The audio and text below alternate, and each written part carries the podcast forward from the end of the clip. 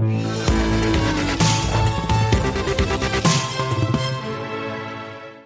marchés financiers sont-ils plus que jamais hors sol, déconnectés des réalités? On en parle avec vous, Patrick Artus. Bonjour Patrick. Bonjour David. Chef économiste chez Netixis. Euh, faut oser dire les choses aujourd'hui. Les marchés sont drivés par euh, l'argent, par les liquidités des banques centrales et, plus par, euh, par les cycles économiques, par la vraie vie. C'est ça aujourd'hui?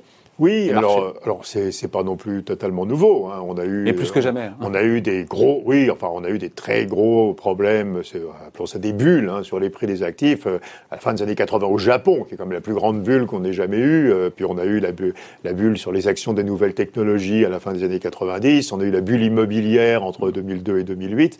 Donc c'est, c'est pas nouveau, mais ça va être encore pire. Alors L'argument, c'est quoi? Euh, faut, dire un mot pour dire que c'est quand même euh, un argument sérieux. Hein, c'est pas un argument euh, qualitatif. On a un modèle qui marche très bien empiriquement, qui s'appelle le modèle de rééquilibrage de portefeuille. Alors, ça nous dit quoi? Ça nous dit que contrairement à ce qu'on disait il y a, il y a longtemps, la monnaie aujourd'hui, c'est surtout une monnaie de placement. C'est pas une monnaie de transaction. Euh, les, Américains ou les Européens ont pratiquement une année de revenus en monnaie. On n'a pas besoin de ça pour consommer. Quoi. Donc la monnaie, c'est un morceau de la richesse. Dans la richesse, il y a de la monnaie, des obligations, des actions, de l'immobilier, du private equity, tout ce que vous voulez. Et qu'est-ce qui se passe alors quand les banques centrales créent énormément de monnaie? Au début, on a bah, donc cette monnaie, elle est détenue. Hein, c'est ce qu'on voit aujourd'hui. Hein, en 2020, la, quantité de monnaie en Europe, elle a augmenté de 12% sur un an. Aux États-Unis, pratiquement de 20% sur un an. La monnaie détenue par les agents économiques, hein, pas la monnaie de la Banque centrale. Donc au début, on a beaucoup plus de monnaie dans sa richesse, quoi, mécaniquement. Mais on se dit, bon, ma richesse est déséquilibrée, j'ai trop de monnaie. Et donc, quand euh, les conditions économiques ou la, version pour le risque redeviennent normales, on va réinvestir cette monnaie dans les autres classes d'actifs. Donc, on réinvestit la monnaie dans les actions, les obligations, l'immobilier. Donc, les obligations, c'est déjà fait. Les actions, vous voyez que c'est en train de commencer sérieusement, et l'immobilier, ça frétille. Hein. Mm. L'objectif étant que finalement, la structure du portefeuille entre ces différentes classes d'actifs redevienne à la normale. Donc, euh, donc la part de la monnaie va baisser, mais pas parce qu'on détiendra moins de monnaie. Une fois que la monnaie est créée, elle est là, mais parce que les prix des autres actifs vont monter. Et donc, à l'équilibre, les prix des autres actifs doivent monter autant que la quantité de monnaie qui est détenue. D'accord Donc ça veut dire que quand on voit une hausse de 20% par exemple de la quantité de monnaie détenue aux États-Unis, ça nous dit que les actions doivent monter de 20%, que les prix de l'immobilier doivent monter de 20%, et voilà que tout. Monnaie détenue par qui? Alors c'est par les agents économiques, c'est pas par les banques. Hein, il y a deux monnaies. Alors c'est un peu technique. Il y a la monnaie de banque centrale, mais ça c'est celle qui est détenue par les banques. Hein. C'est, pas, c'est pas. Ce qui les intéresse, c'est euh, les, en gros, c'est les, dépôts bancaires, quoi. Hein. S'ils sont détenus par des entreprises, des ménages, des investisseurs institutionnels, des assureurs, etc. C'est, les dépôts. cette monnaie-là, c'est, pratiquement entièrement des dépôts bancaires. Et donc, euh, quand vous avez beaucoup plus de dépôts, parce que l'État a, la banque centrale a créé de la monnaie. Mm. Quand la banque centrale crée de la monnaie, bah, ça, vraiment les dépôts bancaires augmentent, quoi. Mm. et donc au début, vous avez trop de dépôts de ce que je vais faire de cet argent, ben, je vais le réinvestir. Et, au fur et à mesure qu'il se réinvestit, les prix des autres actifs augmentent. Sauf que euh, pour le commun des mortels, alors j'espère que tout, le monde a suivi, mais on, voit quoi? Empiriquement On voit que les, bah, profits, non, mais les profits vont baisser des boîtes dans, côté dans le monde quoi, de 20-25% cette année en 2020 bah, euh, empiriquement, et le problème, c'est qu'on a des marchés financiers qui sont revenus, oui, dans le pire des cas, euh, quasiment flat, euh, alors, au niveau début d'année, et dans le meilleur des cas, aux États-Unis, au-dessus 10, 15, 20%. Oui, pour l'ensemble de l'OCDE, on est déjà presque à 10% déjà au-dessus. Alors que les profits sont en baisse de quoi 20% cette année. et là, on se dit, mais c'est quoi ces marchés qui montent ou qui reste stable ou qui monte alors que les profits ont baissé de 20%. Et là, on se dit effectivement, il y a une déconnexion entre le, réel et le financier. Mais mon modèle, il marche très très bien parce que les fondamentaux. Oui, mais mon, exemple, il est plus parlant. Non, non, mais, mais, j'explique que votre exemple, il est complètement cohérent. Les fondamentaux, ça va déterminer la répartition de la richesse. Hein. Donc, si je suis plus optimiste sur les actions, je vais détenir plus d'actions.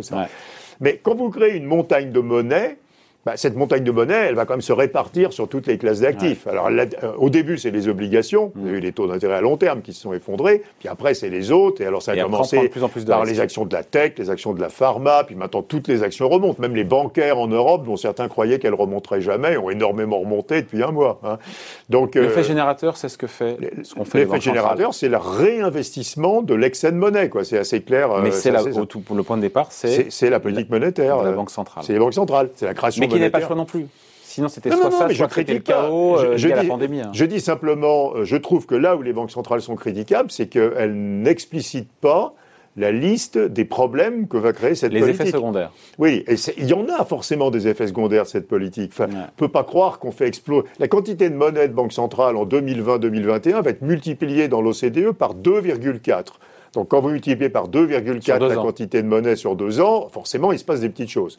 euh, et donc ces effets secondaires, les banques centrales devraient avoir l'honnêteté de, de dire, on, c'est comme le vaccin, quoi. Je veux dire, le, le, la balance risque-avantage est nettement aux côté des avantages, mais il y a quand même des risques. Le risque, c'est des bulles. Et la bulle, ça veut dire la décorrélation entre le prix de l'actif et les fondamentaux. On y est aujourd'hui, à ah l'évidence. alors, on, y est déjà, euh, on y est déjà, évidemment, sur les obligations. Euh, Portugal qui s'endette à taux négatif, vous pouvez pas m'expliquer que c'est lié aux fondamentaux du Portugal. Faut pas exagérer. Hein. Mm. C'est un pays sympathique, mais enfin qui a fait énormément de progrès. Mais mm. quand même, l'Espagne qui s'endette à zéro, c'est pas lié aux fondamentaux de l'Espagne. L'Italie qui s'endette à 50 points de base, c'est pas lié aux fondamentaux de l'Italie. Tesla qui a 600 milliards de dollars de capitalisation boursière, c'est pas lié aux fondamentaux de Tesla. Et je peux en donner d'autres. Alors voilà. Donc Comment tout ça peut bien se terminer bah, Ça se termine par une, une recorrélation avec les fondamentaux à un certain moment. Hmm. Ça s'appelle une bulle, quoi. Je veux dire, les fondamentaux, ils sont là, ça monte, poum, ça redescend, puis après ça remonte, poum, ça redescend. C'est quoi le fait générateur qui fait qu'on travaille un matin Alors ça, c'est très, euh, très bonne question. Euh, bah, dans le passé, c'était la remontée des taux d'intérêt hein, qui recorrélait les fondamentaux. On verra pas tout de suite. Mais hein. si on n'a pas, bah, c'est le mouvement naturel. C'est le Japon. Oh là là, dis donc, c'est quand même très cher. Voilà. Hein. Bah, Japon à la fin des années 90. Vous vous rappelez qu'au Japon, à la fin des années 90, on faisait des crédits immobiliers à 100 ans. Hein, à cause des prix de l'immobilier. Donc vous endettiez vos arrière-petits-enfants, ce qui était assez sympa. Donc moi j'avais proposé le crédit immobilier à 100 ans avec 30 ans de différé d'amortissement, histoire que moi je paye rien. Mais, euh, et, donc quand vous en arrivez à ce stade, c'est exactement votre point, les prix sont déments, la demande s'effondre et là, les prix chutent et se recorrèlent avec les mm. fondamentaux. Mais ceci se produira tardivement parce que ça ne sera pas aidé par une remontée des taux d'intérêt cette fois-ci. Donc voilà. Mais il faudrait que les banques centrales disent nous le savons, nous l'acceptons, on va essayer de le contrôler, on va faire des politiques macro-prudentielles, on va réguler un certain nombre de choses pour essayer de limiter ça. Et pourquoi elles n'en parlent pas?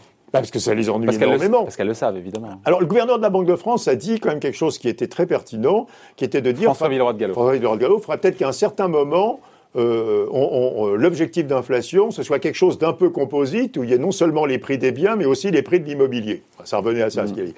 Oui, bien sûr, sauf que Aujourd'hui, les banques centrales seraient très ennuyées de devoir faire ça. Parce que euh, aujourd'hui, sur un an, malgré la Covid, en France, les prix de l'immobilier ont augmenté de plus de 5%.